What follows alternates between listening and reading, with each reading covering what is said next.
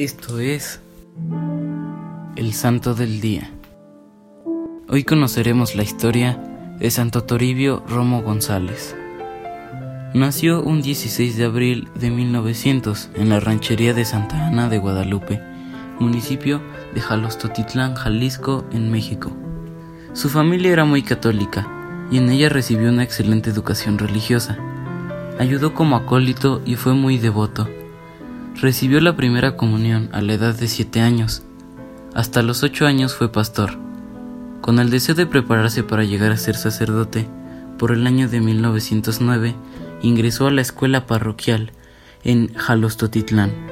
A la edad de 12 años, por consejo de su hermana y con el apoyo de sus padres, ingresó al Seminario Auxiliar de San Juan de los Lagos. En el seminario se dedicó con mucho esfuerzo a sus estudios y fue un seminarista ejemplar. Sus superiores lo señalaban como modelo de piedad y observancia.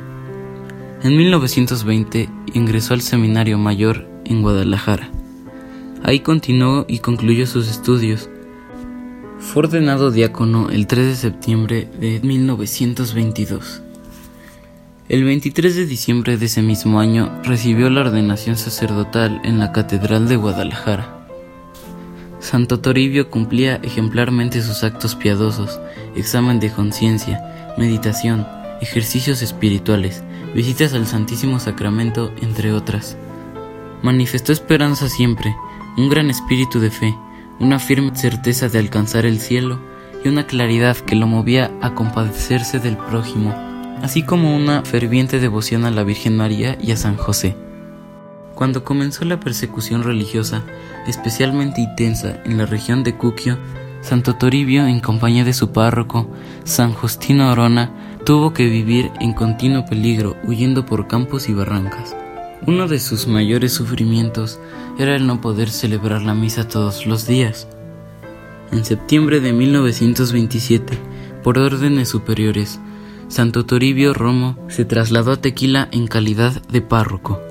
Santo Toribio se escondió en una fábrica de tequila, propiedad del señor Luis León Aguirre.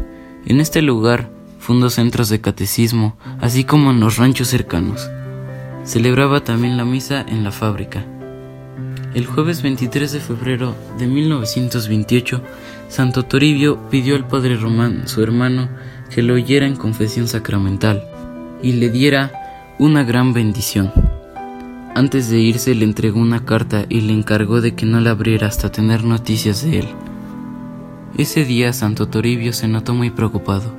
Pasó el día en su cuarto y en el oratorio que había improvisado. Al día siguiente, viernes 24 de febrero, después de celebrar la misa, pasó todo el día ordenando el registro parroquial. Santo Toribio terminó su trabajo a las 4 de la mañana del día sábado y decidió dormir un poco.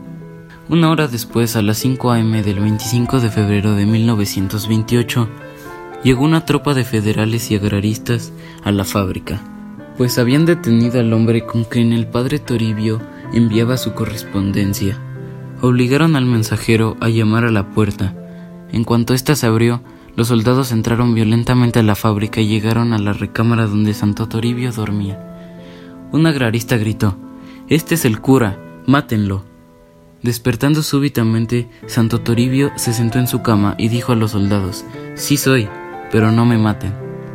Un soldado disparó sobre Santo Toribio, quien se levantó de la cama y se dirigió hacia la puerta de la habitación, donde recibió una segunda descarga que lo hizo caer en los brazos de su hermana María, quien lo tomó en sus brazos y le dijo al oído, Valor, Padre Toribio, Jesús misericordioso, recíbelo y viva Cristo Rey.